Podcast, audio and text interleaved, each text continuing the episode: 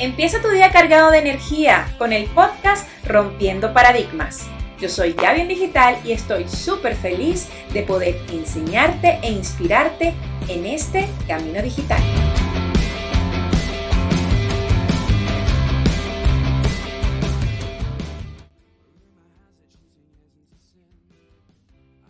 El tema de hoy, si no somos excelentes en lo poco, no lo seremos en lo mucho. Comencemos por entender el concepto de excelencia. Excelencia es una palabra que permite resaltar la considerable calidad que convierte a un individuo u objeto en merecedor de una estima y aprecio elevado. La pregunta es, si somos pequeños emprendedores, ¿por qué sacrificarme ahora? ¿Por qué ofrecer algo excelente cuando ni siquiera tengo clientes? O mejor aún, cuando mi comunidad online es tan pequeña.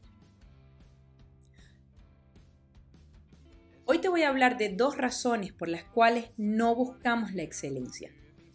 La primera de ello es porque no le damos el valor a nuestro pequeño círculo de influencia, a nuestra pequeña audiencia.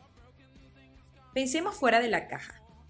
Si vas a un café pequeño y te encuentras con un lugar limpio, cómodo y adicional a esto un excelente café, ¿qué harías? Regresarías, ¿verdad? Y mejor aún, invitarías y regresarías con otros. El efecto boca a boca viene de una experiencia positiva. Pero si no ofrecemos lo mejor, no sucederá. Por el contrario, en vez de pensar de este modo, nos seguimos preguntando, ¿queremos realmente que nuestra comunidad se conforme con lo que le ofrecemos? Decimos expresiones como esto es lo que tengo para darte. Y olvidamos la palabra calidad. Creemos que por ser pequeños, con poco presupuesto tal vez, no podemos ser excelentes. Y la verdad es que la excelencia no tiene que ver con ostentaciones tiene que ver con calidad. ¿Y qué es calidad? Es superioridad. La calidad tiene que ver con características de algo que permite caracterizarla y valorarla con respecto a otro. Recuerdo un vendedor local en mi país, en Venezuela, específicamente en, el, en la ciudad de Yaritagua, que vendía un producto que se llama chicha. Él lo vendía en un kiosco, en una plaza. Realmente era simplemente un pequeño negocio ubicado en la calle, en una zona urbana. Pero número uno, era la mejor chicha que he probado. Dos, el Señor siempre buscaba mostrar condiciones higiénicas. Llevaba guantes, tenía un trapo con el que limpiaba siempre su kiosco. Y adicional a eso, siempre buscaba tener una bata limpia, sonreír y ofrecer su producto con la mejor calidad en lo poco.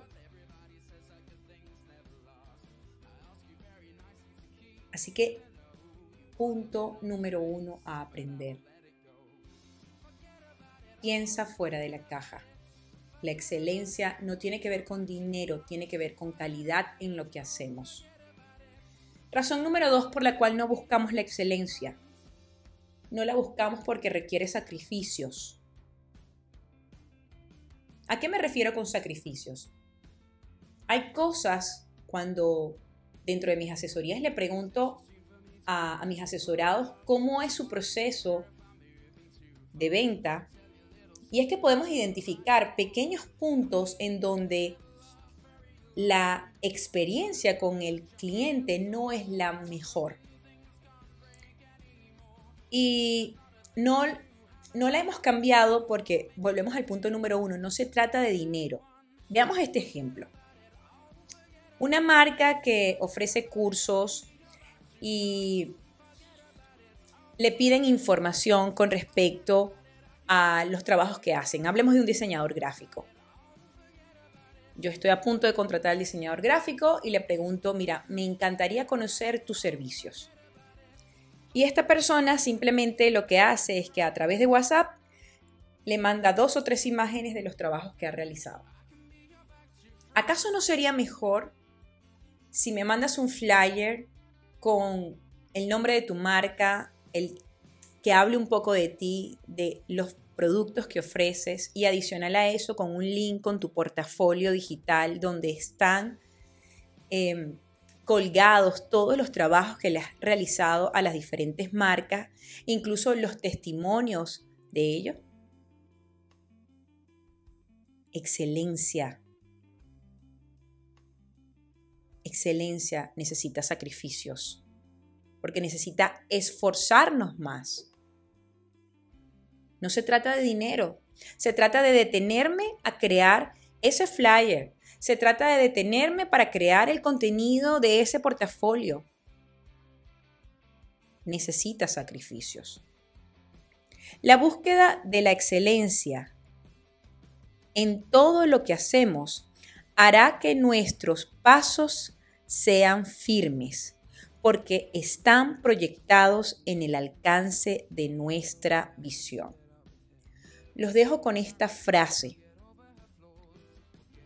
y los invito. Los invito, ¿qué es realmente a lo que los invito y qué es lo que realmente quiero que aprendan de esto? Quiero que escribas tu biografía de cinco años. Quiero que sueñes. Y si no tienes una respuesta para la pregunta de cómo te ves dentro de cinco años, quiero que te preguntes por qué has dejado de soñar.